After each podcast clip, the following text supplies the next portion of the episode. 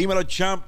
En este episodio de La Guarida del Joseador, a mí me acompaña una persona que me honra con su presencia. Este caballero, en su arte, en su forma de arte, por así decirlo, es un pilar de aquí y viene directamente de Puerto Rico.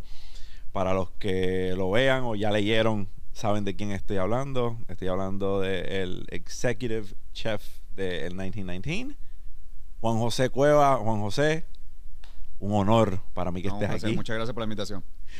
Mira, eh, estábamos hablando, te estaba diciendo que de- casi siempre nosotros tenemos un podcast antes del podcast, estamos engranando, hablamos mierda un rato y, ¿verdad? Eh, se dan siempre conversaciones largas antes del podcast, pero es que me fascinan todas y cada una de las historias que yo escucho antes de arrancar aquí a conversar. Para quien no sabe quién es Juan José Cueva, dame un, un elevator pitch de Pequeño un resumen, pe- un resumen, pequeño resumen. ¿Quién es? ¿Quién tú eres? Nada, eh, soy puertorriqueño, nacido y criado aquí en la isla. Eh, ¿Qué, qué país? A mí, No. ¿qué pueblo? Mira a mí, ¿qué pueblo? Nací en San Juan, pero estuve un tiempo, viví, vi la niñez en Utuado y Arecibo. Utuado. Y después, ya de escuela superior en adelante, estuve acá en San Juan. Entonces, ok. eh, eso me crié en el campo. Eh, de aquí de Puerto Rico salí para Estados Unidos a estudiar cocina, después de que estaba en la UPR. Y lo que yo pensé que iba a ser como, ah, pues me voy a quedar un año en lo que cojo experiencia, porque yo pensaba que un año era suficiente. Pues ¿Dónde cumplió. estudiaste en Estados Unidos? Es una escuela que se llama CIA, eh, el Culinary Institute of America, Ok. en un pueblo que se llama Hyde Park, en las afueras de Nueva York. Nueva York. Ok. Y pues nada, lo que yo pensé que iba a ser un año se convirtió en veintipico de años. eh, Wow. Que me llevó a vivir a Nueva York, a California, a Europa, en varios lugares. Volví a Nueva York otra vez. Y finalmente en el 2012, pues regreso a Puerto Rico. En el 2012. En el 2012. Me So, fui de aquí en Otro día fue que viraste. Sí, sí, el otro día, sí, sí. Yo todavía digo que soy turista en Puerto Rico. Sí. Me gusta vivir más como turista realmente aquí. es mejor la vida de Sí, turista en exacto, Puerto es Rico. exacto. Mira, Juan José, ¿cuándo empieza a gustarte la, la, la- Porque mira, yo... Y definitivamente son estereotipos, porque eh, ¿verdad? la cocina no le pertenece a ninguno de los dos géneros. Pero yo digo que a veces, eh, hablando así como los locos, es bien, a, ve- a veces extraño que desde pequeño un, un niño o una muestre interés por, por, por algo como la cocina, porque pues vemos a nuestra, a lo mejor a nuestra mamá, que lo correcto es que se entienda que, que es algo que no le pertenece a ningún sexo, ninguna, ninguna labor, es algo que podemos hacer cualquiera de los dos. Pero a veces pues we cater ¿Eh? a algo diferente porque vemos a nuestra mamá cocinando, al menos que nuestro papá también en la casa sea alguien que cocina y pues es de repente una actividad que tú dices, pues cualquiera de los dos lo hace. Ahí yo entiendo que un nene desde pequeño muestre interés por algo que tiene que ver con cocina y más hablando de verdad de, de años para atrás. Eh. Ahora yo creo que es mucho más usual que suceda. Por sí, bueno, ejemplo, puesto más de como algo de moda. Exactamente. algo Eso, de, artista, ¿cuándo- de artista, por decirlo así. ¿Cuándo a ti empieza a interesarte? Pues mira, eh, mi mamá era single mother, so she was not the kind of person who cook. Ah. Nosotros cenábamos en casa juntos como familia y ella cocinaba los domingos. Pero fuera de eso, no había, No había. no había break porque estaba trabajando. exacto, mi hermana, mi hermana mayor hacía lo que podía aquí y allá, pero no era nada... Que no, me, que no se insulte ella, pero no era nada fancy. Nada, nada que decía, oh my God, sí. Um, Yo espero que no vea el podcast. Yo también. Me va a costar caro ese comentario. Eh, pero después de somewhere in high school, Ahí menos, empezó. eh, empezó eh, mostly porque aquí en Puerto Rico, en esa época, el Nuevo Día tenía un- una sección que era de viaje y hablaba mucho de comida y vino. Y para mí, o sea, yo había un sueño leyendo ese artículo siempre. Siempre salía los domingos y lo, creo que había algo en los miércoles también. Y yo me emocionaba leyendo este, esta persona describiendo, él comía alrededor del mundo y él describiendo esa experiencia ah, de los viajes, de los vinos. Y yo como que me, me transportaba a esa área. Y yo, wow, qué cool esa vida de... O sea, cómo esa persona come algo que yo no estoy viendo aquí en Puerto Rico. O sea, nosotros, la verdad que nos criamos con arroz, habichuela, vianda y eso. Cholivianda, la serenata de bacalao, Exacto, pero no las cosas que ese señor describía. sancocho. Y empecé a, a como dice, ser presentado y a tocar puertas. Eh, mira, yo quiero aprender. Ah, ¿Qué puertas tocaste? Pues en aquel tiempo eh, había un restaurante que se llama Ramiros. Yo estaba en décimo grado más o menos. Estabas en décimo. Décimo. Eh, le toqué la puerta ahí, iba a trabajar de gratis un par de veces. eh, pero ¿Qué naturalmente. hacías? Eh, de Pel- todo. pe- pelar cebolla, separar huevos, o sea, no era, no es nada fancy. Barrer el piso. eh, Ok, Whatever they ask. Tú lo hacías. Exacto. Después de eso, pues naturalmente eso era sin paga. Bueno, eh, Estaba haciendo un internado sí, exacto.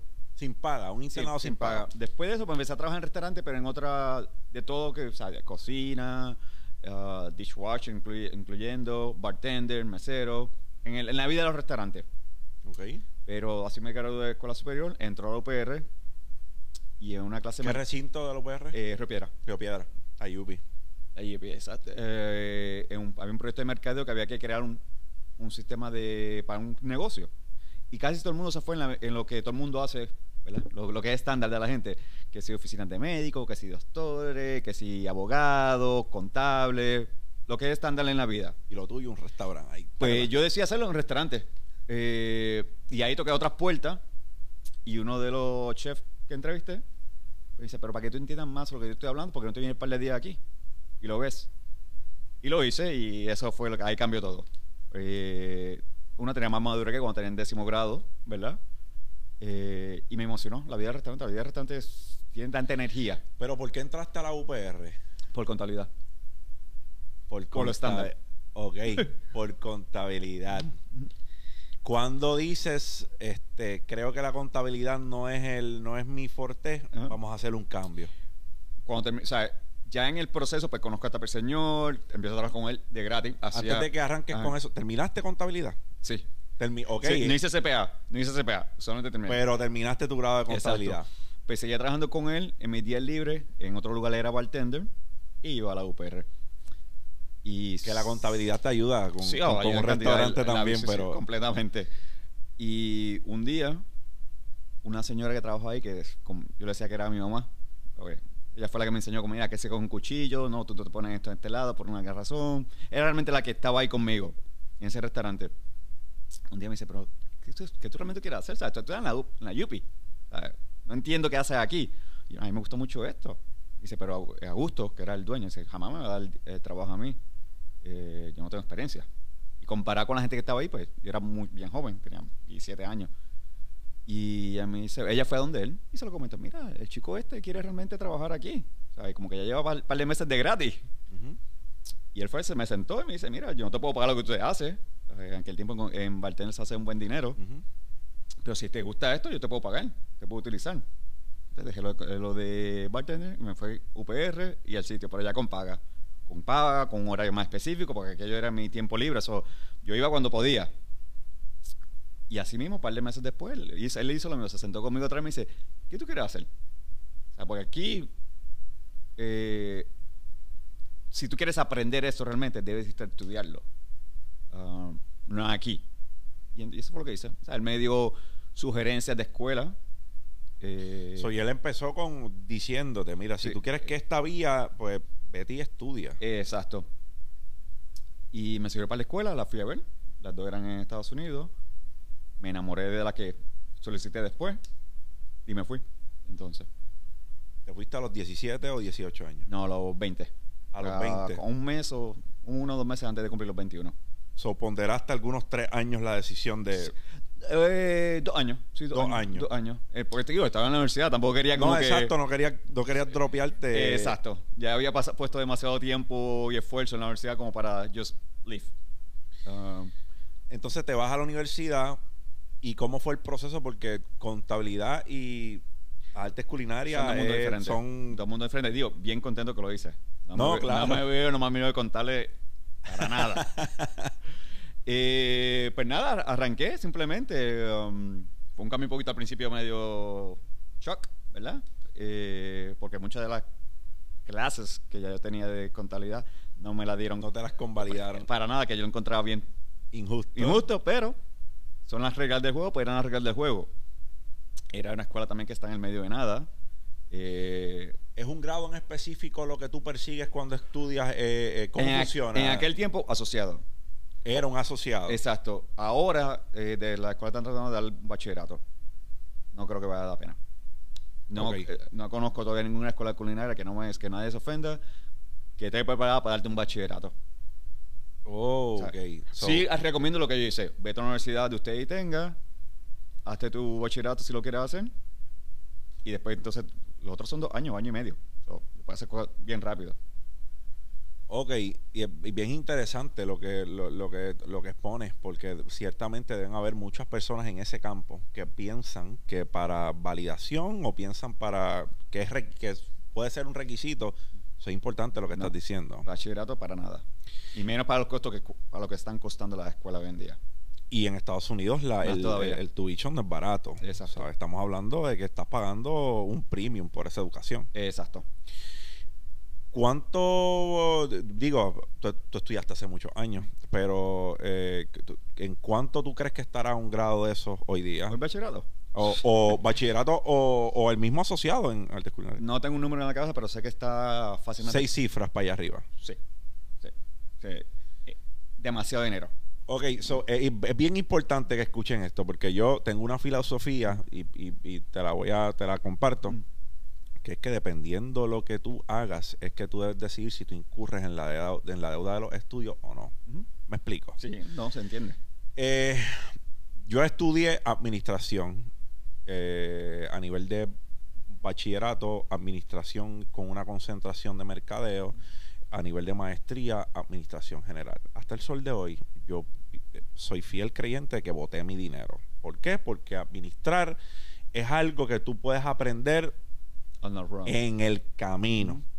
Y mercadeo, hay una base sólida de psicología ahí, que si eres bueno autoeducándote, tampoco necesitas gastar lo que yo gasté en esos grados. Eso para mí fue la pérdida de dinero más grande que yo, hasta el sol de hoy, eh, la pérdida de dinero más grande no ha venido de una inversión, ha venido de la universidad.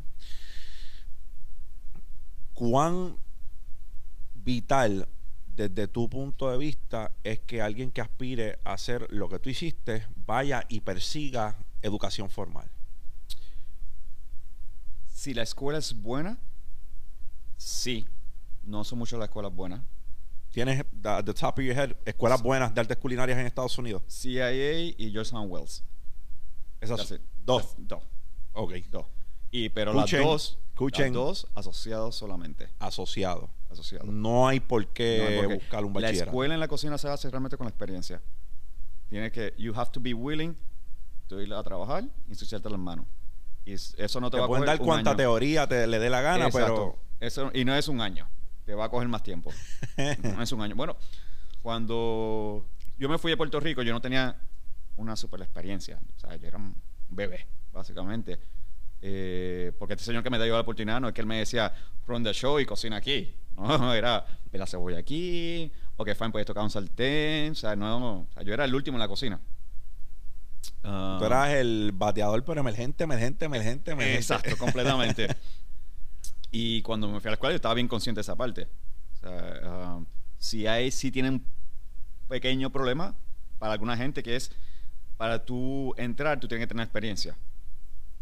So you cannot just apply. O sea, un muchacho que se graduó de high school, Y tú utilizaste tu experiencia Sí, en, en sé, ese, sí. en ese restaurante Exacto. para poder entrar. exacto. Ah, pero el problema es que entonces mucha gente que entra, que viene con experiencia, viene de cerrado.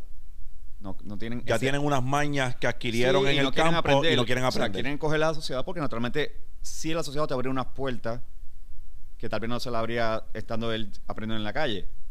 Pero entonces no quieren aprender realmente. Yo tenía, tuve la suerte que yo en eso era todo lo contrario. Decía, yo tengo que aprender. Pues cuando me tiren para la calle, yo necesito saber algo.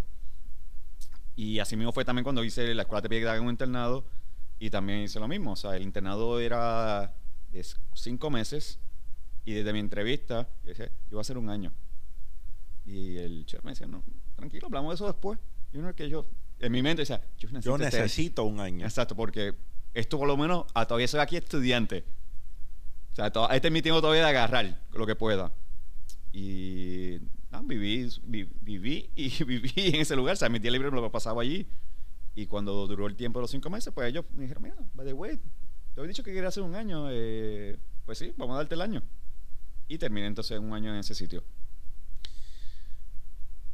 Entiendes que tú tuviste un prime, o digo, yo si te pregunto, tú me vas a decir, ahora es mi prime, ahora es que yo estoy como, como, como por la maceta, pero entiendes que tuviste un punto en tu carrera en el cual tu conocimiento despuntó o tu destreza despuntó por trabajar en algún lugar en específico, que tú dices, aquí mi destreza fue de aquí a acá. Pues mira, eh, yo diría, después de que yo estudié en la escuela, estuve en ese lugar, me fui a España a trabajar por un año, eh, me mudé a San Francisco. En San Francisco tuve la oportunidad de trabajar con un señor, eh, buenísimo. Entiendo que es uno de mis mejores mentores. Y en ese lugar tuve un par de buenos años, cinco años con él.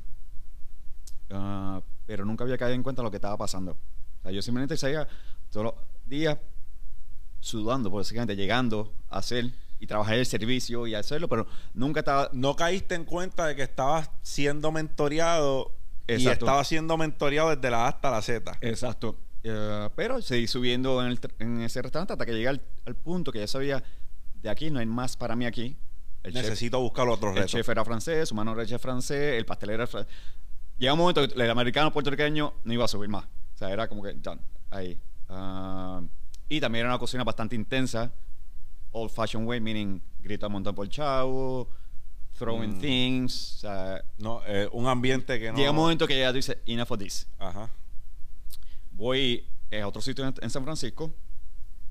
ah, hablo con la, con la que era la dueña, chef, que yo la había conocido previo, pero ella me dice, no, vete allá. Y cuando termina allá, pues tú vienes a, a donde mí. Ah, y voy a donde ella y le digo, mira, eh, tiene una plaza disponible. Dice, ¿dónde estás ahora? Y yo, no, yo sigo todavía con Silván. Y ella, tú ya cinco años con Silván. Y yo, sí, yo tengo una plaza donde quiera. No la tengo, pero te la voy a hacer a ti. Ah, ya, pues chévere, ¿qué tengo que hacer? Nada, tú vas, me vas a cubrir todas las bases. Tú vas a hacer- Sylvant era el restaurante. el- el O chef. la persona, el La chef. per- chef. Ok. Ella trabajó con él en Francia. So, ellos se conocían. Sí, no, que Eh, ya ese sa- mundo ya es bien sabía. pequeño. Y ella había trabajado, me dice, ella me dice, yo hace cinco años con él, yo solamente hice uno con él. So, con solamente que tú has metido cinco años, yo no te tengo que ver. Y si tú vas a hacer tornado, eh, a hacer es cubrir todas las estaciones según vaya el servicio.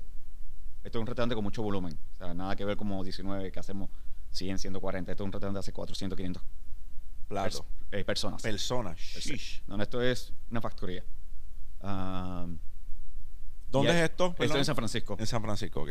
Y ahí fue cuando empecé, cuando entré a esa cocina, que me dice, "Ven, empieza aquí.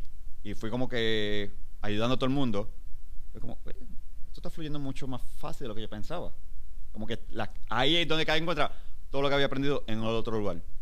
Pues yo, yo entré y ese mismo día empecé a cocinar con ellos y apagar el fuego con dice en el camino. Pero fue como que era bien Fluyó. fluyó completamente. Como que si yo hubiera estado ahí en ese restaurante por cinco años. Y ahí así- te diste cuenta. y ahí me di cuenta, Estoy no. pulidito, ya- ahí, estoy- exacto, estoy dije, ok, ya yo, yo pensaba que estaba aquí y de repente no, estoy acá. Y ese fue el primer escalón donde yo autorrealicé el Ya, cambio que había pasado. Me estoy, me estoy despegando. Exacto. Después de eso, eh, me mudó a Nueva York y lo mismo pasó. Voy a otro lugar eh, muy bueno, pero también llego. O sea, era un restaurante también de todos franceses y de repente estaba este puertorriqueño cocinando ahí Ujú, y me tenía que ir a los codos con ellos. ujú. Pero todo estaba fluyendo. Era como, y dice, ok. Y era todo baso, basado en lo que había aprendido con este señor. Pero todavía tenía mucha dependencia, vamos a ponerlo así, de, No te sentías que podías solo. de tener, que- exacto, de poder tener mis propias decisiones. Eh, pero sí podía entrar a cualquier cocina y, trabajar. partirla, romperla. Y- exacto. Ok. ¿Cu- ¿Qué edad tenías ah, en, en ese tiempo? Mid-20s, 24, 25. Ok, no sé, eras joven. Sí, ajá. estabas dudando de tu, estabas dudando de tu conocimiento, pero eras joven. Sí, sí. Eh, de ahí, lo mismo, me mudo otra vez a España y lo mismo, o sea, como que todo sigue cayendo, o sea, o sea, tengo, Recibiste herramienta. confirmación tras confirmación tras confirmación de que estabas preparado. Exacto. Fuiste recibiendo, recibiendo Estaba puliendo. entonces, Exacto. Pero sí te- entendía, tenía las herramientas para poder trabajar en cualquier cocina, pero entendía que todavía no podía tener mi propia cocina. Ok. Son responsabilidades diferentes. No, claro. Eh, de ahí entonces, pues ya entonces quería un poquito más de responsabilidad. buscaste más Busco más responsabilidad cuando regreso a Nueva York. Pues ya entro entonces lo que llaman ah, su chef, que es como que el, Su chef es el ayudante del... La mano derecha la mano- chef. Ok. Exacto. Y entro entonces como su chef y entonces- En Nueva York. en Nueva York. En Nueva. York. Ahí entonces me quedo dos años y ya voy entonces como que ya tú cocinas, pero hay otras cosas más pasando. O sea, hay otras responsabilidades, otras decisiones que tienes que tomar. Ah, Pero fuiste escalando el... pel- y para yo, para yo entender tu arte, puedes llegar a ser head chef, like executive chef, sin haber sido su Sí, chef en cualquier sí, lado. Sí, sí. So, pero tú respeto, o sea, tú fuiste paso a paso, tú fuiste probándote en, en, en- Sí, exacto. en el próximo escalón Exacto. antes de brincar al, Antes de al brincar próximo. completamente. Ah, ¿Cómo te fue ahí? A mí me fue muy bien. O sea, otra experiencia. A mí, yo creo que de cada chef uno aprende algo. eh, The good and the bad.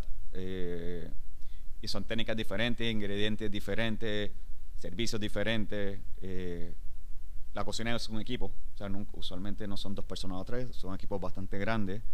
Pues también aprende esa relación. No todo el mundo es igual. eh, no todo el mundo... People skills. Exacto. People bien- skills. son bien Pe- people importantes. skill. Eh, la cocina, pues, en Estados Unidos y en Europa hay muchas nacionalidades diferentes. Ah, so, un- te puede estar tratando, no importa que el restaurante sea francés, o sea, hay japonés, hay chino, italiano, puertorriqueño, dominicano, o sea, Bien diverso. bien diverso. Muchos tipos de lenguas diferentes pasando también.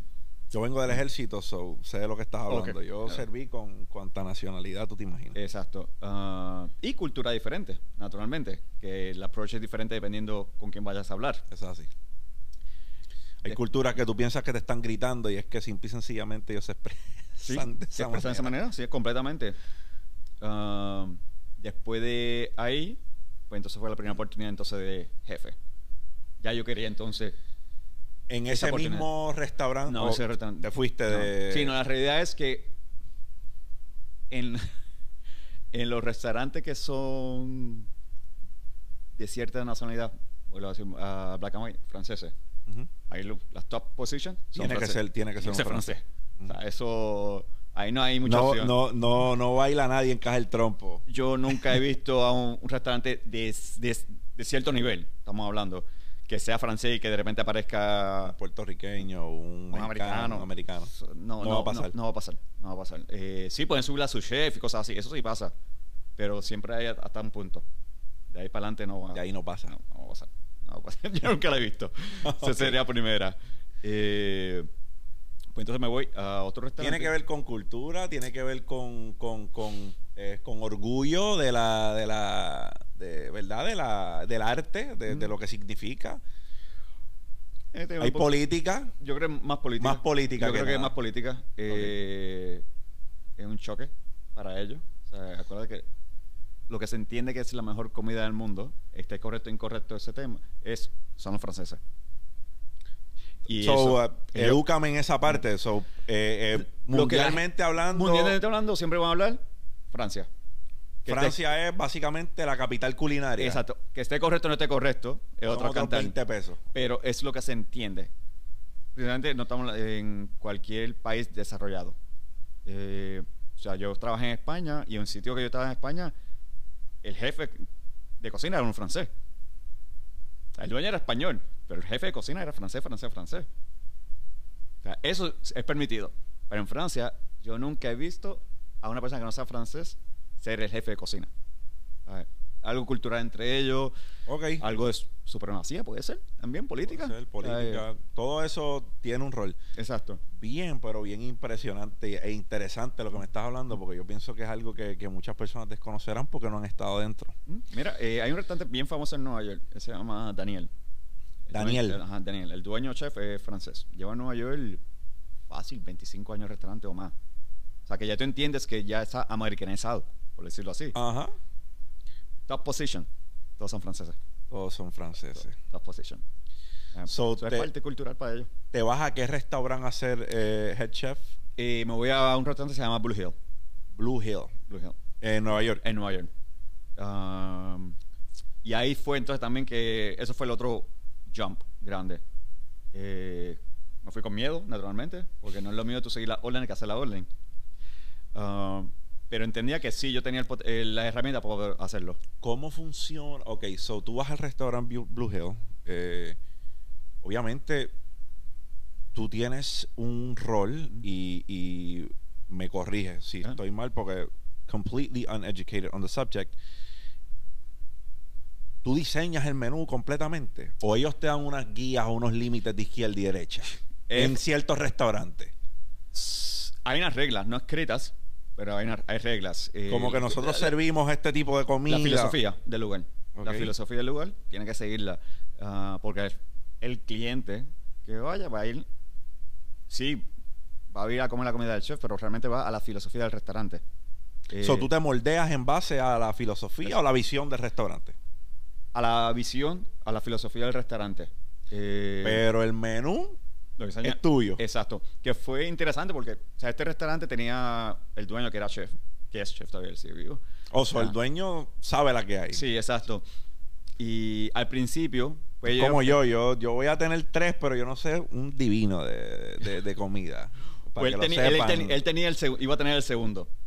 Y por eso es que yo entro al grupo. Él iba, iba a abrir un, Un segundo segundo restaurante. Y naturalmente, pues, eh, un ser humano no puede estar en dos lugares a la misma vez. Claro, necesitaba la ayuda. Exacto. Eh, él ya tenía el que era chef de ese restaurante. Él tenía, en ese restaurante eran dos, él y un chef. Que de repente es un poco más complejo porque tú estás siendo juzgado por alguien que es chef. Eh, exacto. So, tú estás Y- siendo... Y que ya está en marcha. O sea, y me Mm, dicen los esto dos. es interesante. Me dicen los dos, ah, pues no hay problema porque ¿sabes? tú vas a entrar, eh, tú tienes tremendo resumen, pero no, te vamos a ti coaching. Ok. Pues yo fue como el nene que le dieron la bola bajo el baloncesto y el coach dijo, vengo ahora y nunca apareció. Al- algo, así me, algo así me pasó. Te soltaron en banda. Corre. Y yo miraba y yo, Te veo ahorita. bueno, Nunca le llegó. vamos a hacer el menú porque esta gente no va a llegar. Y así fue como que quítate la curita y empieza. Eh, ¿Y cómo fue la dinámica? Cuando arrancaste, o sea, después estableciste tu menú. eh, eh, ¿Les gustó? De más está decir, porque. Tuvieron otros roces. Ok. Sí, hay unos roces. eh, Por diferencias de creencia, a lo mejor, eh, estilos. Eh, mostly esta persona de, de mu- de mucho orgullo. Ok. Vale, nada, ya, esto, ya estamos hablando de carácter. Eh, y naturalmente al, al dueño le chocó eso. Pero yo solo, yo soy una persona bastante franco. Es que yo te iba a llegar a las 2 y son las 5. Yo abro en una hora. ¿Sabes? Ujú. Como que. Y empezamos a jugar un poquito esa dinámica. Y yo esperaba hasta cierta hora. Si él no llegaba, Ah, esto es mío. esto es mío. Ah, y eso crea un poquito de roce, pero y es- fue como un matrimonio mal llevado. Había unas necesidades mutuas y había como que teníamos una misma visión para el final, era como llegábamos a eso.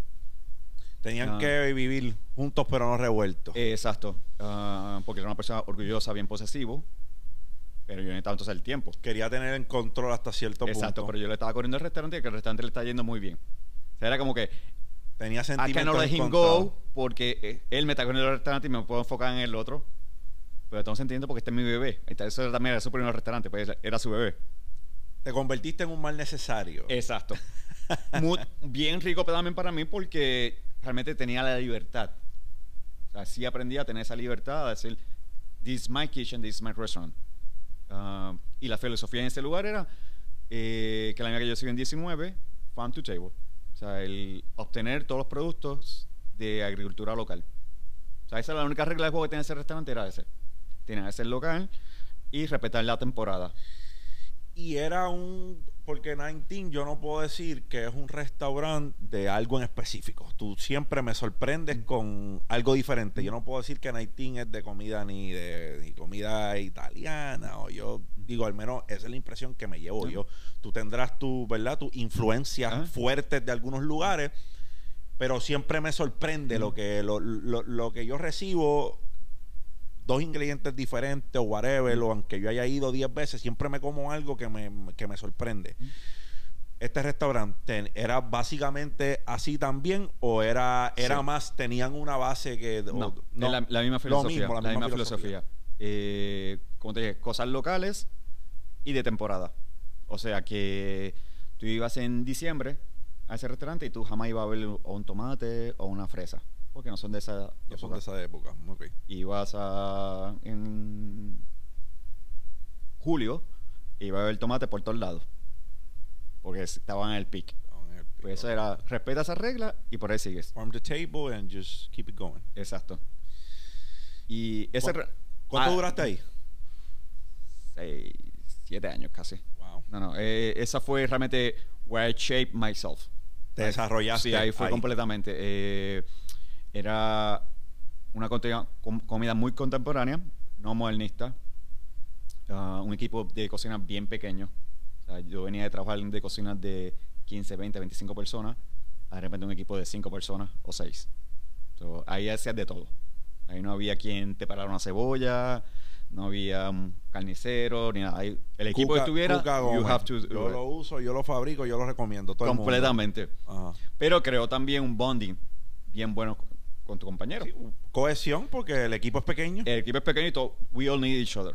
¿sabes? Tú me fallas, la cadena se rompe bien rápido.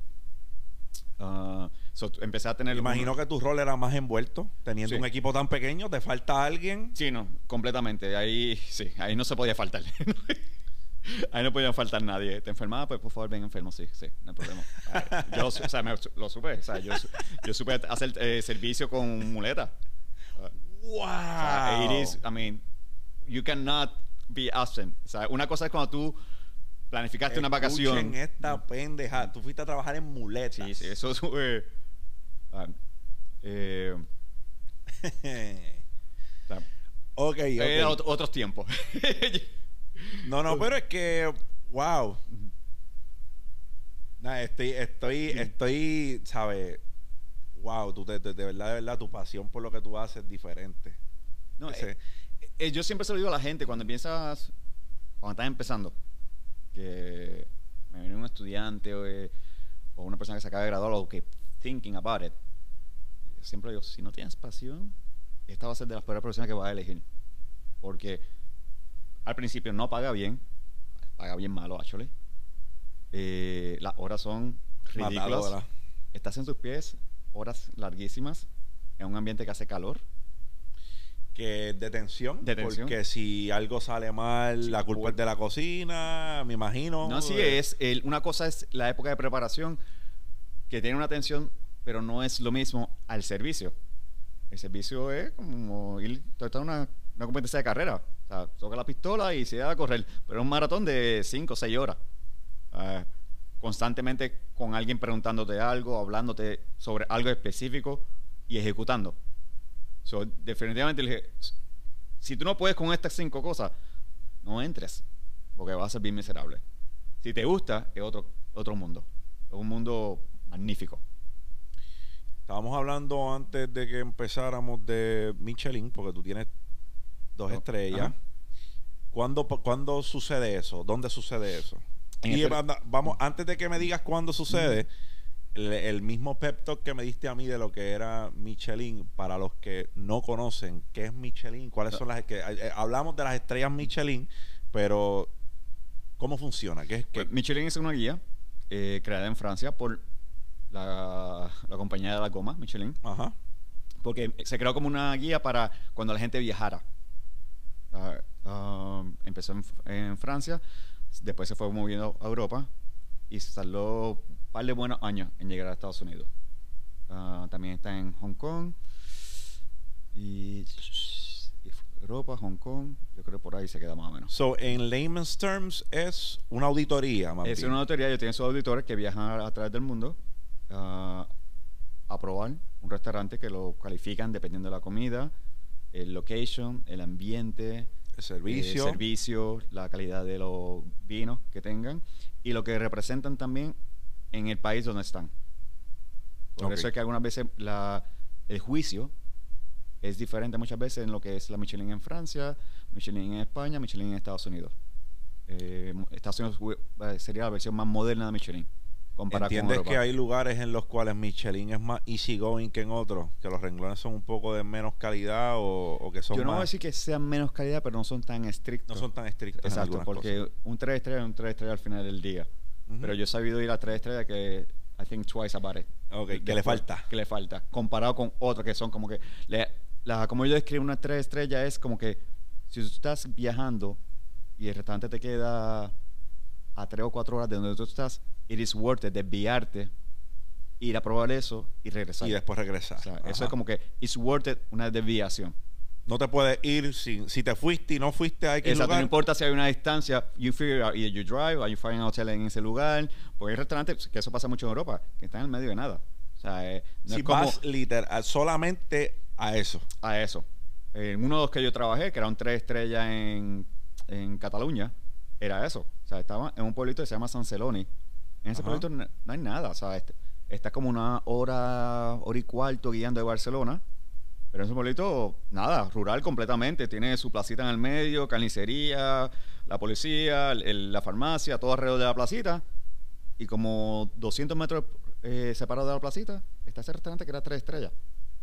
Sin hotel. Tres estrellas, ¿sabes? Que no es, ni- es un restaurante. de- al fin, después eh, de los años, el dueño decidió como crear un pequeño hotelito. Y si ya tú guiabas ahí, pues podías te quedarte. podías quedarte ahí. Exacto, pero lo que tenía era como 5 o 8 habitaciones. O sea, que eso era... No hay, no hay cama para tanta gente. No hay exacto, era... Eh, yo- yo tenía que planificarlo con un año antes, básicamente para ir. O sea, ah, pero eso es bien común en Europa. En Estados Unidos, pues solamente están, están más en las ciudades grandes. Nueva York, Las Vegas, San Francisco, Chicago. Eso, eso es diferente. O sea, pues no, tú no te estás desviando Ok. tanto. Ya estás en la ciudad y hay varios. También me hablaste de que además de Michelin, que es la más popular por así decirlo, hay otras listas que si las haces, eh, estás en las grandes ligas o estás... Sí, hay otras listas. Una se llama La Liste Sun y la otra es San Pellegrino. Ok. Eh, la Liste sigue todavía estando más en Europa también. Está tocando un poquito América, pero no todavía no tanto. San Pellegrino está siendo mucho más agresiva en mundialmente. expansión. En expansión. Ellos definitivamente han tocado varios sitios, incluyendo Suramérica. y ¿Esa Centro. San Pellegrino le pertenece al, al agua? El agua. sí, ok, agua. ok, ok, Exacto. ok. Y entonces la lista más importante de ellas son los 50. Ellos tienen una lista que son de, De 100, 50 pero la, la que hacen bien famosos son los 50. Es como la lista de Forbes, me imagino, pero para los restaurantes. Exacto. Eh, hay gente que piensa que lo que está en la lista San Pellegrino es mejor, otro piensa que la Michelin es mejor. Cualquiera de las tres listas es muy buena. O sea, y si un restaurante está en ella y no está en la otra, pues significa que son estilos diferentes, eh, pero no necesariamente tiene que ser que sea bueno o malo. O sea, el mejor restaurante del mundo que ha salido en la lista San Pellegrino como cuatro o cinco veces, ahora fue que finalmente le dio una tercera estrella a Michelin. Y estuvo por mucho tiempo con una. ¿Cuál es ese restaurante? Se llama Noma, en Copenhagen, Dinamarca. Noma. Noma. Ok. Ah, y por años la gente lleva hablando de ese restaurante, por años, y no, porque- no entendía por qué Michelin no estaba dando. Y Ujú. salió, no una, no dos, como cuatro o cinco veces como el mejor restaurante del mundo en esa li- otra lista. Pero Michelin tenía, tuvo una por años, una estrella. Y siendo en la otra lista el mejor. Eran restaurantes diferentes. Y- ok. O sea, hay ver- versiones, filosofías diferentes de la lista. Entonces, ¿cuándo llega tu primera estrella? Pues mira, ah, volviendo a lo de la estrella, pues hay lugares donde la Michelin es más importante. Eh, mundialmente, la Michelin sí es importante porque si tú eres europeo y quieres venir a Nueva York de visita, pues la Michelin es un estándar de lo que, ¿verdad? Mi opinión, Michelin en Nueva York no es tan importante como New York Times, que es el periódico. Ok. Igual que pasa en San Francisco, que sería el San Francisco Chronicle, otro periódico. Hay veces que lo que es local, el, ah, Es más importante. más que importante que el de afuera. Y más hoy en día que, again, uno a través de la computadora puede verificar un montón de votaciones eh, de cómo están los rankings. So, el mismo año que yo cogí la, pri- la primera estrella de Michelin, también el restaurante cogió las tres estrellas de New York Times. Para mí, mi Mm. opinión, la de, de New York Times yo las quiero 300 veces más. Y cambió el ball game mío completamente. Eh, fui de un restaurante que, por decirlo así, ah, pues el domingo es el día flojo, yo usualmente lo cojo libre. No voy a coger el día libre porque hay lista de gente esperando para entrar. O sea, un buen review de una, ya sea el- del periódico, de lo que es importante, la lista, la, la Michelin, el periódico, y, y te cambia el- completamente. El mercadeo y la demanda que tú vas a tener es un jackpot. Diferente. Digo, lo mío también si lo pierdes. Tú puedes ir de estar lleno a estar vacío. Si la tenías y la perdiste. Sí. Exacto. Son. Se menos- puede destruir. te puede destruir. Yo he tenido amistades o sea, que le quitaron estrella y se quedaron sin trabajo. Done. You're done. Y el restaurante cambió completamente, ¿sabes? Down the hill. Sea, tú tienes, yo creo que yo solamente he conocido de un restaurante que perdió y se han quedado todavía ahí. Y fue porque el chef fue uno sumamente famoso en el mundo y él simplemente dijo, mi equipo falló, pero nosotros somos, estamos aquí. Estamos, estamos ahí. De que le fallamos tal vez en la auditoría, lo voy a respetar, voy a respetar la edición, pero no. Pero es de los pocos, de los pocos. Y yo estoy seguro que todavía él se acuesta y tiene esa espina al lado. No, me imagino. tiene tener esa espina. porque Porque, todavía ese- no se la han dado. ah, no se la han dado No, todavía. todavía no se la han dado. ¿Y cómo funciona? O sea, si te quitan una estrella, ellos pueden tomar la decisión de no volver a auditarte o te siguen auditando y si piensan que no estás al estándar todavía no te la dan. ¿Cómo? Las dos cosas. Ok. Las dos cosas. Eh, usualmente cuando tú llegas a ese nivel, te quieren auditar. Eh, en el caso de New York Times es diferente. En el caso de New York Times, tú ruegas que te vayan a auditar. Pues no pasa. O sea, te pueden auditar una vez y te dan un resultado y la próxima viene ocho años después. Jesus Sí, y- Christ. exacto, Si y no puedes literalmente destruir tu negocio por completo, porque en ocho años, en un año te caes. Eh, Exacto. Imagínate en ocho. Exacto. Eh, so you, you pray. Cuando eso pasa, porque no, no, sabes, tú tienes que tener tantas conexiones para crear el boost de que New York Times quiera visitarte. O sea, eh, tiene que ser tanta gente te hablando para que ellos decidan. Para ese nivel. O sea, ellos siempre tienen reviews más sencillos y eso, pero ya cuando están dando los puntos, las puntuaciones, tú tienes que haber creado mucho movimiento dentro de la ciudad para que ellos decidan hacerlo. Mm. Y no es una visita, son varias también. Sí, eso, eso es una auditoría que pasa en un en Un varios periodo- en días. un periodo de entre mes, mes y medio. Wow. O sea, varias, visitas. Son varias. Y son anónimas. eh, ya tú conoces un poquito el sistema. ¿verdad? Aprende. Si estás ahí, pues conocer el sistema de Nueva York. Si estás en otra ciudad, pues conocer cómo son los- cómo, ¿Cómo se van? mueve. ¿Cómo se Exacto. Pero usualmente, por lo menos, si te hacen un, si te visitan cuatro veces, por lo menos dos, tú no vas a salir de esto. Ya las últimas dos, ya, porque hay un trend. O sea, eh, si tú no eres cliente mío y de repente viniste una vez y volviste hace poco, y- como, porque esta cara yo la. o sea, pero So que tienen que también de repente lo, a lo mejor los meseros o las personas que están, los hosts, estar ojo al pillo con las Mira, caras que están te voy a decir, viendo. cuando yo estaba en Blue Hill, la primera vez que la persona fue, no, no supimos. Ajá. Eh, pero uno de nuestros clientes sí lo supo. Uno de los que iba mucho al restaurante sí lo supo. Y cuando la persona se va, que entra el dueño, él lo llama y dice, ¿sabes que tal persona estaba sentado allí? ¿De verdad? Sí, sí. Él- estoy seguro que era esa persona. Eso no, eso, naturalmente eso es como poner el alarma de fuego por todos lados. O sea, pues, él estuvo. No sabemos si fue porque estuvo porque, oye, está en el vecindario y quiero entrar a comer. Es que un auditor reconocido de, de- de- Sí, un New York Times lo cambian mucho, usualmente que hacen eso cada ciertos años, por eso mismo, porque llega un momento que they recognize. Se chotean. Exacto. Se chotean. O sea, ellos utilizan mucho alias, eh, hubo, ha habido gente que hasta bien disfrazado, por decirlo así. wow. Sí, eh, Diadre. pero llega un momento que es tan much que tú te puedes eh, esconder dentro de una ciudad. Ah, Sí, no, no, papá, te vas a chotear eventualmente. Es- eventualmente te vas a chotear. Eh, en nuestro caso, pues esta persona era todavía, había empezado más o menos, no era todavía muchos años que llevaba. O sea, no había mucha información sobre él. La información que uno pudiera obtener. Pero si tienes conexiones, pues. Tú buscabas, pero entonces habían como 300 fotos, porque literalmente ellos se disfrazan. es un chiste. Ah, no like a clown, pero sí cambian. O sea, eh, puede ser que un año él tenía barba y usaba gorra, el otro año viene clean cut, eh, con pantalla, por decirlo así. Ah, por tal de tratar de no llamar la atención.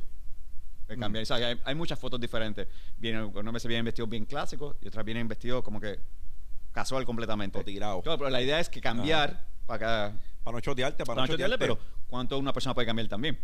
Si te dicen que viene, pues tú buscas las 300 fotos que hay de la persona y tú más o menos haces un sketch de lo que podría parecer esa persona.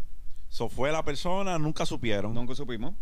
Eh, la segunda vez, Imagino que el dueño estaba histérico. no, eso fue, sabes que todo el mundo, o sea, again, el New York Times te puede cambiar completamente your ball game. Y a este restaurante le iba bien. O sea, Blue Hill era un restaurante de muy buena calidad, le iba muy bien. eh, financieramente hablando. O sea, eh, era un restaurante pequeño. ¿Sigue O sea, existiendo el Sí, sí, restaurante? sí, sigue existiendo. Um, pero tenía en aquel tiempo, cuando yo entré, una estrella. Ok. Y naturalmente, esto, ¿sabes? El haber cogido dos era fantástico. El que coger el tres fue otra cosa. Um, naturalmente, pues, tuvimos reuniones, bla, bla, bla, bla, bla, bla. La segunda vez ya sabíamos que llegó, pero lo dejamos por su cuenta, que él y tocar al restaurante. Ujú. Volvió una tercera vez, lo mismo. Y la cuarta vez, eh, pues ya nosotros sabemos esto, ya, eh, ya estamos en el carril. Porque si no, una no hubiera vuelto. eh, y en un periodo tan pequeño de lapso, pues ya sabemos Sí, que ya sabían. ya él estaba trabajando, no era visita de que estaba en el vecindario. Ah, y la última vez que hizo una reserva, pues ahí nos tiramos. Nosotros hacíamos mucho chef table, que es más o menos lo que cuando tú El vienes al 19, restaurante ajá. y eso. Es el mismo sistema igualito. Los tickets son igualitos a, ese- a ese tiempo. Eh, pues tírala. Hay que ofrecérselo.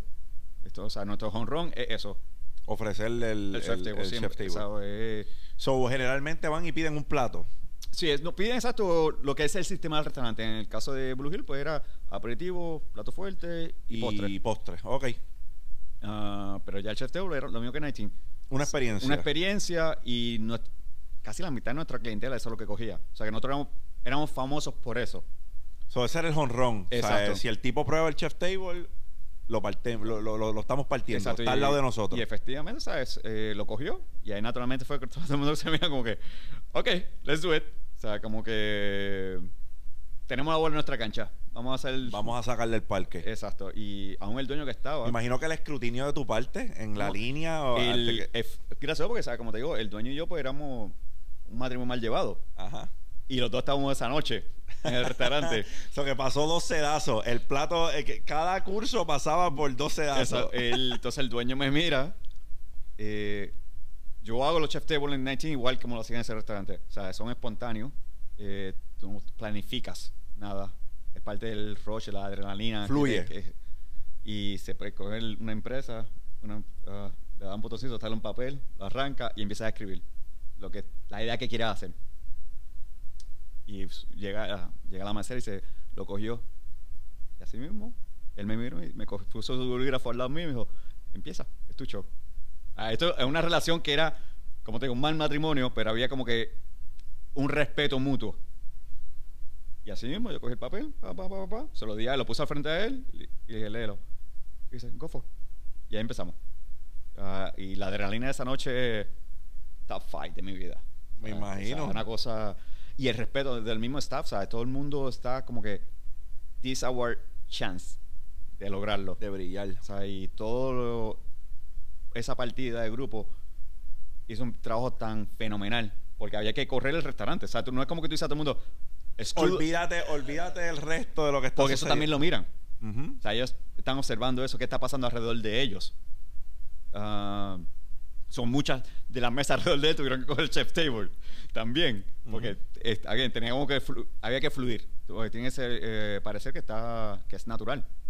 Y como lo, el cocinero siempre step back un poquito, deja que yo uno haga algo y la cosa sigue corriendo, pero que todo fluya de tal manera que es una noche normal. ¿Cómo funciona? Ok, so, el, el, eh, edúcame en un, en un chef table. Like, Ajá. tú, tú estás, esos platos, ya los cocineros saben cómo se supone que salgan esos platos. ¿Cómo, cómo funciona? Algunas veces sí, otras veces no. O sea, tú siempre tienes como que. Imagínate, yo no juego golf, pero. Yo tampoco, pero Eh, o sea, que te, te siempre ve que tiene muchos palos diferentes y muchas bolitas, ¿verdad? Ajá. Pues es lo mismo, tú tienes una canasta llena de cosas y siempre tú tienes algo para trabajar, pero no tienes el plato completo, set. No tienes nada, la idea concreta. Algunas cosas sí. Hay ciertas cosas que algo que tú hiciste dos días antes, una semana antes, te ha gustado y lo sigues puliendo. Porque algunas veces algún item de ese chef table llegan al menú. El chef table como tú, tú lo trabajas primero individualmente, después con tu equipo, ves cómo el equipo está reaccionando también, ves cómo la clientela está reaccionando, y si todo va fluyendo bien, pues mira, ¿sabes qué? Esto vale la pena ponerlo en el menú. Hay cosas que yo lo vendo muy bien en un chef table y no se van a vender bien en un menú regular. O sea, todo dependiendo. y tú evalúas eh, esos platos cada vez que pasan por la línea, cómo es, ya es más un estándar. Eh, Una vez comienza la noche, me Ajá. refiero. Diseñástelo, ¿verdad? Tú dices, estos son los platos que va a tener el chef table hoy.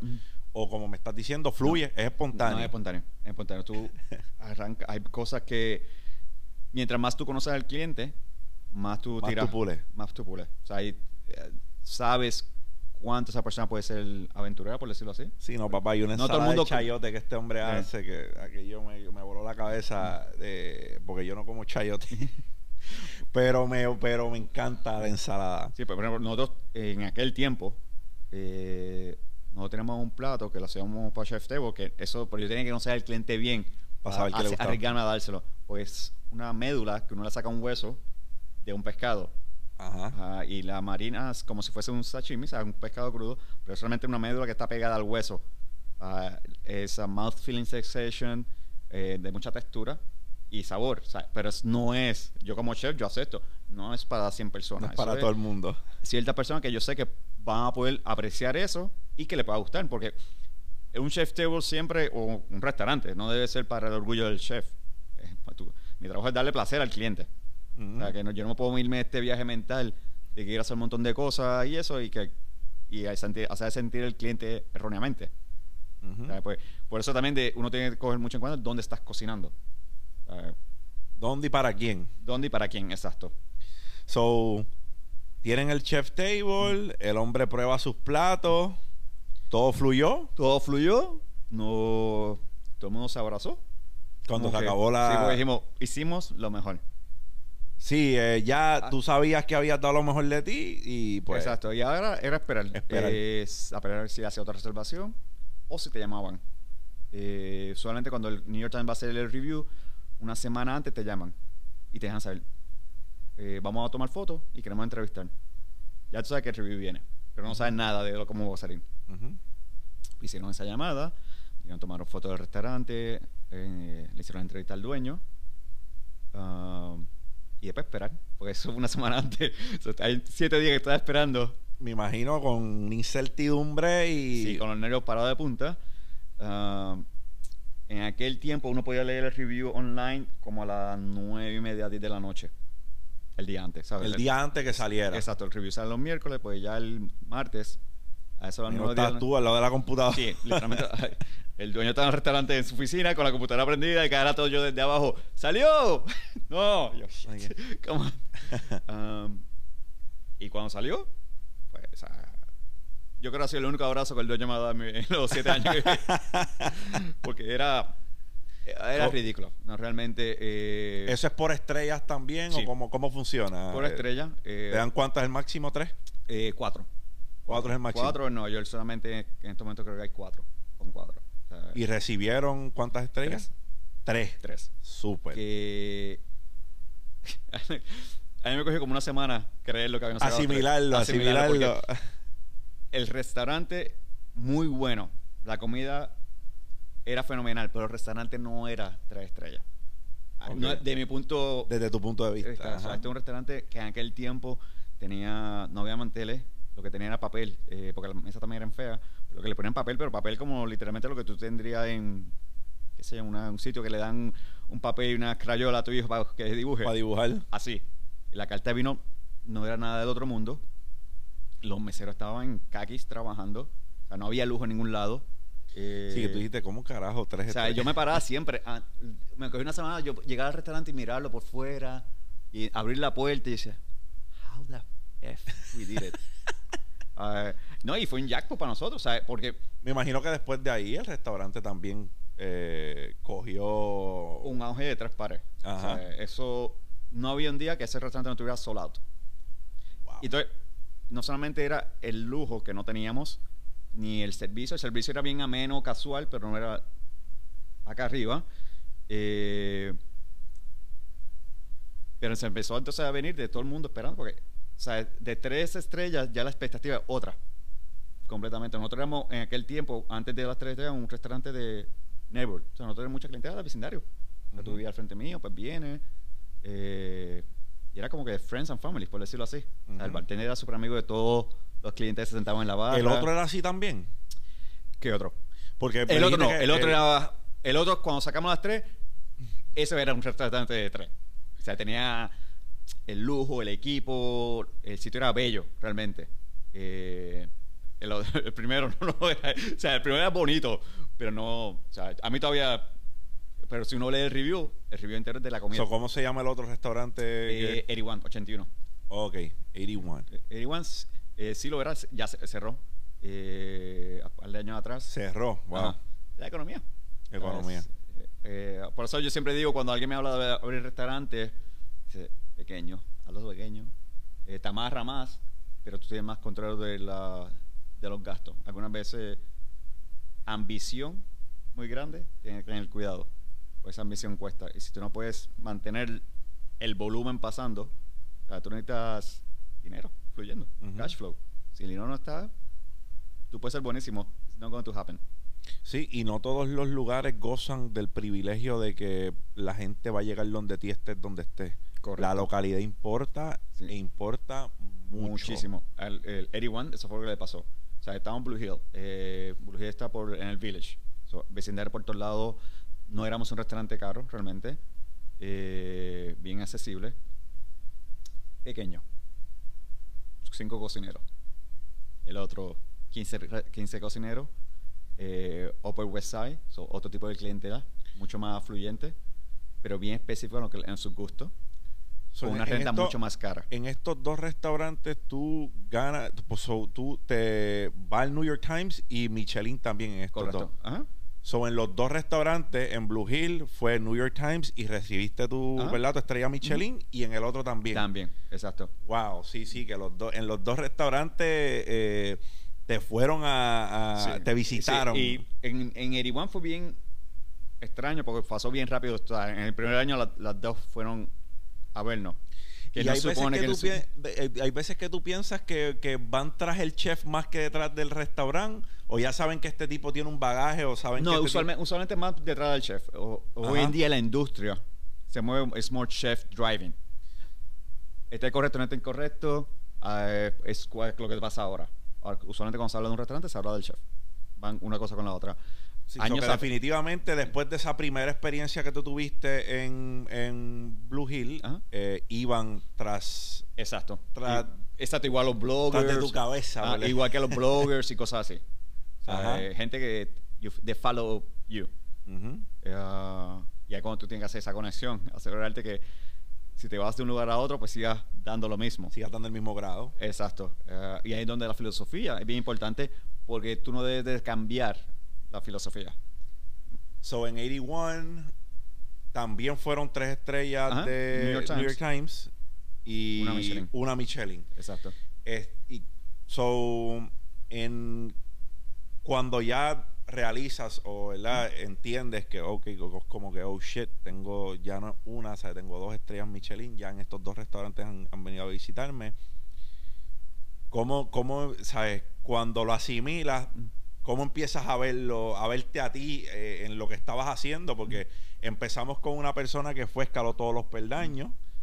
Eh, asumió unos roles principio para después asumir otros roles, fuiste paso por paso, te ponen a prueba primero, estabas indeciso de si podías correr una cocina o no, ya después te pruebas, te dan tu primer, ¿verdad? Como quien dice uno, un- tu galardón, que, que, que, que lo pones en tu pedigrí, en tu resumen, ya te dan el segundo. ¿Cómo empieza a ver Juan José Cueva su, su desempeño? Bueno, ya de- ahora te sientes que estás en la, las ligas mayores de Nueva York. Y hay una frase que es bastante cierta que you make it in New York, you can make it anywhere. In the Ah, world. Es, Es bien competitivo esa ciudad. Ah, y naturalmente pues ya te, ya te sientes a ese nivel de decirle tú a tú con lo que están eh, mandando, ¿verdad? En lo que están, ah, lo que son los líderes en la industria. Ahí. Ujú. Ah, y preguntar, what is next? Eh, si me quería quedar en Nueva York o si quería irme a otro lugar. ¿Llevabas en 81 cuánto? eh, casi dos años, casi dos años. Pero sí veía que 81 abrió Run Location, Run Time. Y esa parte lo vi cuando abrí, después que abrimos y eso, lo estaba viendo y era como... Ya para que- ti era evidente una vez. Sí, ya era evidente y me senté con el dueño y dije como que it's not going to happen. Eh, yo, me, yo me voy. Ah, so, éramos muy buenos amigos, pero yo entendía que el restaurante no estaba siguiendo la filosofía que yo quería llevar. Um, y lo estaban mandando, los estaba haciendo llevado más por el location, o sea, el vecindario, que por la filosofía. Mhm. Y el vecindario, pues, por el West Side, completamente diferente. Son más, por decirlo así, más cascarradas ya. Mhm. Um, me voy y entonces ya desde Blue Hill yo venía con esta mentalidad de los farm to table que era bien importante para dentro de mi filo- filosofía de comida o mi approach a ella y me llaman de un restaurante en New Jersey en medio de nada pero con una granja fabulosa al lado Ah, so que todo lo que venía para el restaurante era de esa granja y entonces ahí me mudo para New Jersey De ahí te vas a qué restaurante? Es un restaurante en New Jersey, se llama Pluckerman Inn. literal, en medio de nada, ahí alrededor de ese lugar. no, hay, no hay nada. No hay nada. Eh, pero sí había una dueña fabulosa eh, y bien que tenía mucha fe en uno. O sea, no que- y si yo te traigo para acá es porque yo quiero estas cosas. Y uno, cuando digo que era fun to era al punto de que nosotros habíamos a las 6 de la tarde y a las 5 yo estaba todavía en la granja sacando algo de la tierra. A utilizarlo una Wow. hora después. Literal. es bello, bello. eh, y, y tener una conexión con otras granjas alrededor que hacían lo mismo para nosotros. O, era otra cosa. O sea, yo tenía ahí un señor, eh, Mr. Reaper, que tenía una granja inmensa y nosotros teníamos este contrato con él que yo entraba a la granja sin tener que tocar la puerta a él. Yo cogía otra puerta, entraba, ah, podía coger lo que yo quisiera y simplemente le dejaba una nota. A mano, mira, by the way, eh, te cogí tres docenas de huevos, eh, cogí uno de mis cocineros, tuvo que leñar una de tus vacas, sacamos dos galones y, y después al final de la semana o, la- o al mes, él traía una factura. Esto fue lo que Cuevas cogió. Ajá. Era, o sea, había como que un honor entre nosotros. sea, de- sea, la granja de él decía, la granja de él personal, no era de business, era para él y su familia. Pero él decía, voy, a tener más de lo que yo puedo utilizar. Ustedes entren, cojan lo que vayan a coger y me dejan una nota. Ok. Era, trabajar con ese tipo de producto es bello. So, eso, eso es algo que definitivamente te lo llevas hasta ahora, lo que estás haciendo. Sí, completamente. Eh, cuando me viene la oferta de, de mudarme a Puerto Rico, pues la persona me está haciendo la oferta después me dice, bueno, ¿y qué, qué es lo que tú quieres hacer aquí? Y le bueno, usted me buscó a mí. O sea, exactamente lo que usted buscó de mí allá es lo que yo voy a traer a Puerto Rico. O sea, la comida va a cambiar, pues son ingredientes diferentes, pero la filosofía sigue siendo la misma. Um, tal vez no te puedo hacer el plato que te comiste allá porque no tengo el ingrediente, pero el corazón y la- el approach y todo es el mismo. Y así entonces empezamos con 19. Empezaron con 19. Ajá. 19, ya usted abrió 19 básicamente. Sí, o- sí, cuando me, me van a buscar, me hacen la oferta, pues estaba en el proceso de desarrollo del hotel y de Nighting. Ah, so, viajo a Puerto Rico, miro el espacio, doy mi opinión. Eh, digo que estuvimos dating un par de meses Ujú. en lo que es back and forth, ¿verdad? Porque era, yo siempre quería regresar a Puerto Rico, pero nunca había llegado la oportunidad correcta. Y, pero mi hija está en Estados Unidos. So, tener ese back and forth, si lo quiero coger la oportunidad ahora o quiero esperar un O poquito. Um, y finalmente, pues, decido dar el, el brinco al charco. Digo, y fue quien dio el empujón fue mi hija realmente en ese tiempo. Quien dio, quien dio el empujón para que lo hiciera. Para que lo hiciera.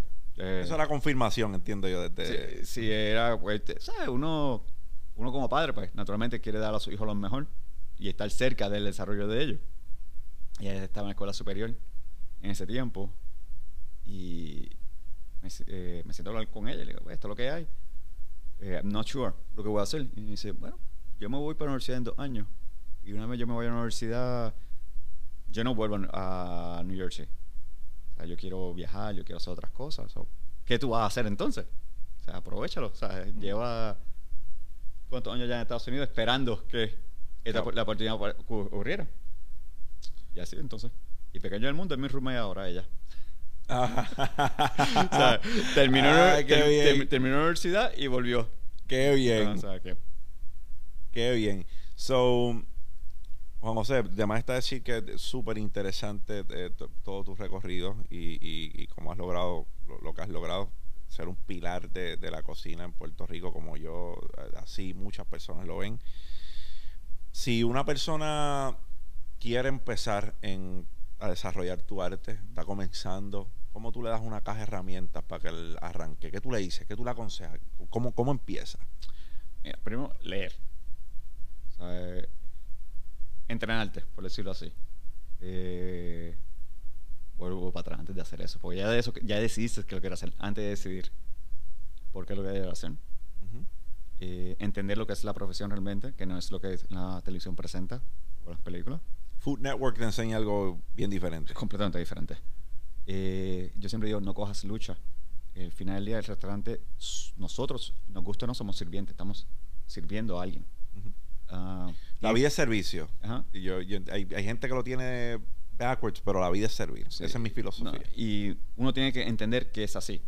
O sea, como te digo, no es, eh, no es para mi ego, es para dar placer a la persona que venga. Persona. Ah, tiene que entender eso. No puedes coger lucha, que es lo estándar. Cuando la gente está fiestando, tú no lo vas a estar. So, tú tienes que aceptar eso. No trates de ir en contra de eso, porque te vas a frustrar demasiado. Eh, lo mismo con los weekends. O sea, empieza a ver, uno puede ver el vaso medio vacío o medio lleno. No medio lleno. ¿Cómo lo quieres ver? Si aceptas la parte de verlo medio lleno, es una chulería. Si te pones a pelear porque el vaso está medio vacío, te frustra. Y te vas a molestar mucho porque es bien, el horario de nosotros es bien diferente a lo que es estándar. Pero no tiene, oye, se pueden hacer, Te puede balancear. se puede balancear. Sea, de las cosas que más yo digo cuando la gente empieza, no, pero eso es que no entiende porque este es mi horario, lo whatever". Y mira, lo estándar es, eh, suena machista, no suena machista, es que cuando uno tiene un hijo, el papá sigue trabajando su trabajo de 8 a 5 y la mamá es la que se sacrifica, se levanta, lo cuida, después lo deja en un cuido, lo que sea, y por ahí sí para el trabajo y hay quien lo busca, ¿sabe? La mamá es la que se encarga. En mi caso, eh, yo tuve la suerte que tenía un horario que entraba más tarde. So, pero yo podía decir irme de fiesta o tan pronto salir del trabajo, irme a mi casa para descansar, allá desde las 7 de la mañana, ser el que cuidara a mi hija, la bañara, le diera comida, le llevara a la escuela, quien le enseñó a adaptarse los cabetes, los colores, las canciones que uno canta cuando el niño, cuando un niño es niño, eh, a correr bicicleta, porque tenía ese tiempo que otro padre tal vez no podría tener. No tenía. Pues yo no cogía lucha con decir, ah, que no puedo cenar con ella. No puedo cenar con ella, pero, Pero desayuné. desayuné. Eh, tenía un día a la semana que era ella y yo solo, que era los lunes, porque la mamá está trabajando, pues yo no tenía trabajo. O sea, era un día Bonding. completo. completo. So, uno tiene que buscar lo que es positivo y que te da esa energía para seguir continuando, o lo que es negativo y te bondil. Eh, después de eso, ok, ya decidiste, ya sabes que esto es lo que es, te gusta mucho, eh, tener la humildad de que tienes que aprender. No llegar y decir, acabo de graduarme, acabo de hacer esto y ya soy, Soy chef". el caballo. Coge tiempo. Coge tiempo porque, igual que un deporte, tú tienes que adiestrarte. Y adiestrar no significa simplemente cómo cortar una cebolla o cómo cortar un pedazo de carne o pescado. Es el paladar, es el olfato, es el oído. Pulir tu craft. Tienes que pulir coge tiempo. Coge mucho tiempo. Si lo quieres hacer desde mi punto de vista correcto. Eh, la cocina es tan amplia que en par de en uno o dos años no creo que la persona se haya pulido suficiente. Puede ser bueno en ciertas cosas. Eso es diferente. Tener el poder llegar a otro sitio y poder cocinar sin nunca haber cocinado ese tipo de cocina, eso es que ya tú puliste tu your craft. Ya tú estás. Puedes ir a diferentes lugares y hacerlo sin tener que hacer lo que tú sabes hacer. So, eh, y eso significa leer. Tienen que probar. De las cosas que la gente menos hace es probar. Eh, yo tuve suerte que, que desde que empecé a aprender, me hicieron, era obligado probar. Y tú, o sea, tú no, y más en Puerto Rico, o sea, nosotros no nos levantamos queriendo caviar. Ah, no nacimos así. No, o sea, mi mamá, tu mamá, no, mi mamá no comió caviar cuando estaba dentro de ella. O sea, yo no sabía lo que es caviar. Yo sabía lo que era arroz, habichuelas, plátano. Tengo que probar. No me va a gustar al primero, como no te va a gustar muchas otras cosas que vas a probar. Pero tienes que seguir probando y entender lo que estás probando. No simplemente probar por probar. O sea, tienes que usar, tienes que usar todos tus sentidos para entender de dónde viene lo que estás probando. Ah, leer mucho. Hoy en día con la internet y eso, Dios mío, están tantas cosas en tu mano. O sea, que leer. ah, educarte. Es continuo. No puedes. Just because you llegaste hasta un nivel, no quiere decir que tú vas a dejar de, De educarte. de educarte. Tienes que seguir. En mi, en mi caso, o sea, viajar. Todos los negocios cambian. Y viajar. O sea, eh, hoy en día que uno viaja tan fa- bueno hoy en día no los últimos dos años no tan fácil pero, Pero- previo, previo a la ajá. pandemia era tan fácil tú llegar ir a un lugar y aprovechar entender la cultura de ese lugar entender la forma que ellos comen porque al final del día la forma que un país come está completamente relacionado con la economía y la cultura de ese país Ujú. Ah, y cómo tener cómo esas cosas se, inter- ah, se unen y aprender realmente. O sea, comer, no es comer en un restaurante fancy. Eso, si tú tienes el poder adquisitivo para hacerlo, pues lo vas a poder hacer. No todo el mundo tiene eso. Ujú. Pero es comer buena comida, no procesada, eh, la comida del pueblo, por decirlo así. Pero es desarrollo. Uno tiene continuamente desarrollarse. So, leer, desarrollarse, viajar, probar cosas. y atreverse a mover un pie al frente. Tienes Dar el paso. Dar el paso. Y tienes la oportunidad, como mucha gente dice, ah, pero ¿por qué no puedo ser chef ya? Dice, aprovecha que no lo eres.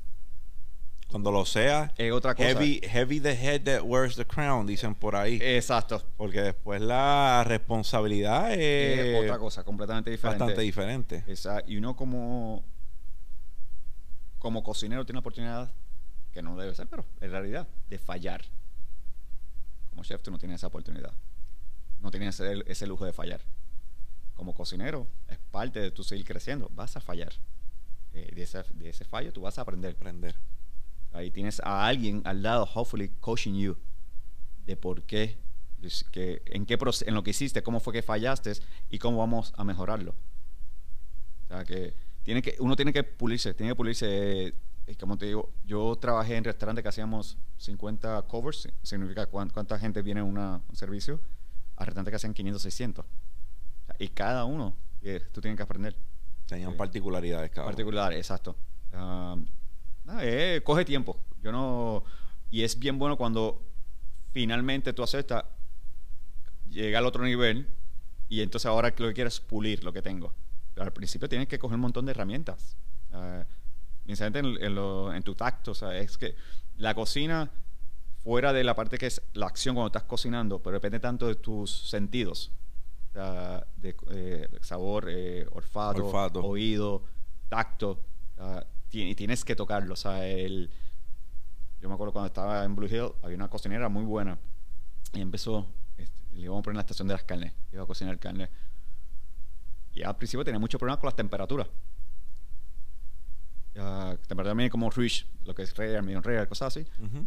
Ah, y empecé a- con ella y decirle, toca la carne cuando está cruda. Tiene que, o sea, no es que me la sobetees, ¿verdad? Por decirlo así, pero tienes que sentirla. Ujú. Tú tienes que conectarte con lo que estás haciendo. Ah, tócala. Y si empieza a cocinar, sigue tocándola. Empiezas a ver los cambios que está pasando en ese pedazo.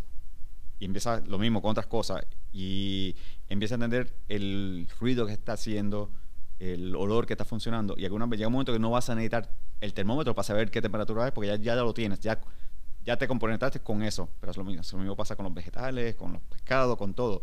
O tienes que sentirlo completamente y saber cómo vas a re- reaccionar. De- tú has despertado muchas co- en esta conversación eh, te lo digo primero mucho respeto porque eh, yo lo que veo en tu historia es una persona que empezó desde abajo tenía una meta y fue tras ella y te fajaste para lograrlo. Así que mucho respeto.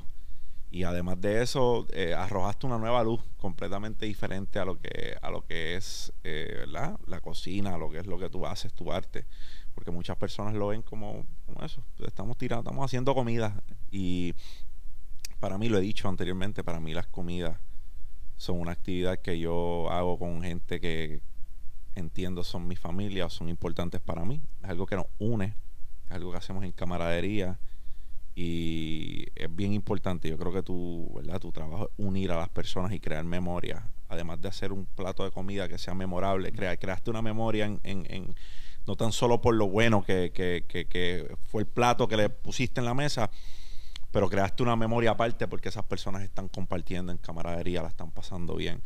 Y la labor es encomiable. So, mucho respeto, como te dije, gracias por estar aquí. Eh, me honra que esté en este espacio. Me llevo muchas cosas buenas de esta conversación y espero que todo el mundo que lo esté viendo de igual manera.